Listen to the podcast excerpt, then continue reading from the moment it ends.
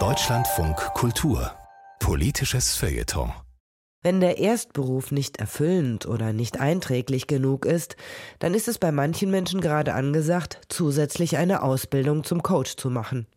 Das beobachtet die Autorin Katrin Weber-Klüver in ihrem Alltag. Es ist nicht sonderlich schwierig und Kundschaft gibt es genug. Denn den vielen hochmotivierten Quereinsteigern stehen viele hochmotivierte Menschen mit Beratungsbedarf gegenüber. Doch braucht man das wirklich? Es gibt diesen berühmten Loriot-Sketch aus den späten 70er Jahren, in dem Frau Hoppenstedt endlich was Eigenes haben will und so macht sie ein Jodeldiplom. Hollerie, du Dödel, die. Großartiger Quatsch. Ein Zertifikat, um eine diffuse Lehre zu füllen, außerdem, um wie man dann später zu sagen pflegte, fit für den Arbeitsmarkt zu sein. Das Jodeldiplom unserer Tage ist möglicherweise die Coaching-Ausbildung. Darauf jedenfalls deutet die Häufigkeit hin, mit der in harmlosen Gesprächen früher oder später jemand erwähnt, dass dieser Freund nun Coach wird oder jene Bekannte es bereits ist. Schon merkwürdig, wie viele Menschen, die eigentlich Theater machen oder Wissenschaftler sind oder Unternehmerin, sich dieser Tätigkeit zuwenden. Warum tun sie das? Eine Möglichkeit, Coaching befriedigt das Bedürfnis, etwas Sinnvolles zu tun, sozusagen eine Weiterentwicklung von was eigenes. Auch nicht unwahrscheinlich. Coaching ist ausbildungstechnisch nicht kompliziert. Es lässt sich nebenbei in Workshops und Seminaren erlernen.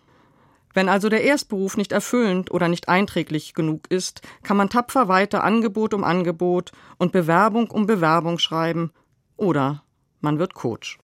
Wozu man dann nur noch Kundschaft braucht. Und zum Glück für die vielen hochmotivierten Quereinsteiger gibt es auch viele hochmotivierte Menschen mit Beratungsbedarf unter fachkundiger Anleitung das Allerbeste aus seinen Möglichkeiten zu machen, das ist schon sehr verlockend. Traditionell sind für jede Art von fremdbestimmter Selbstoptimierung vor allem Frauen empfänglich. Da muss man sich nur die einschlägigen Magazine ansehen.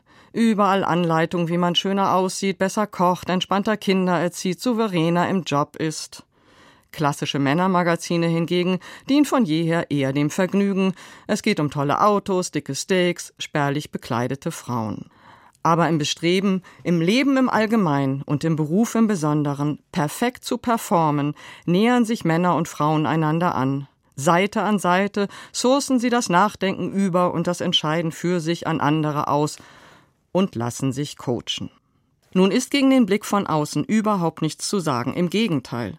Manchmal ist man so verknotet, mit sich allein oder auch mit anderen, dass jemand helfen sollte, der unbeteiligt ist an diesen Verstrickungen. Unbedingt. Und unbedingt jemand, der das professionell macht und nicht Pi mal Daumen. Oft aber dürfte einem auch der Blick von innen schon ziemlich gut auf die Sprünge helfen.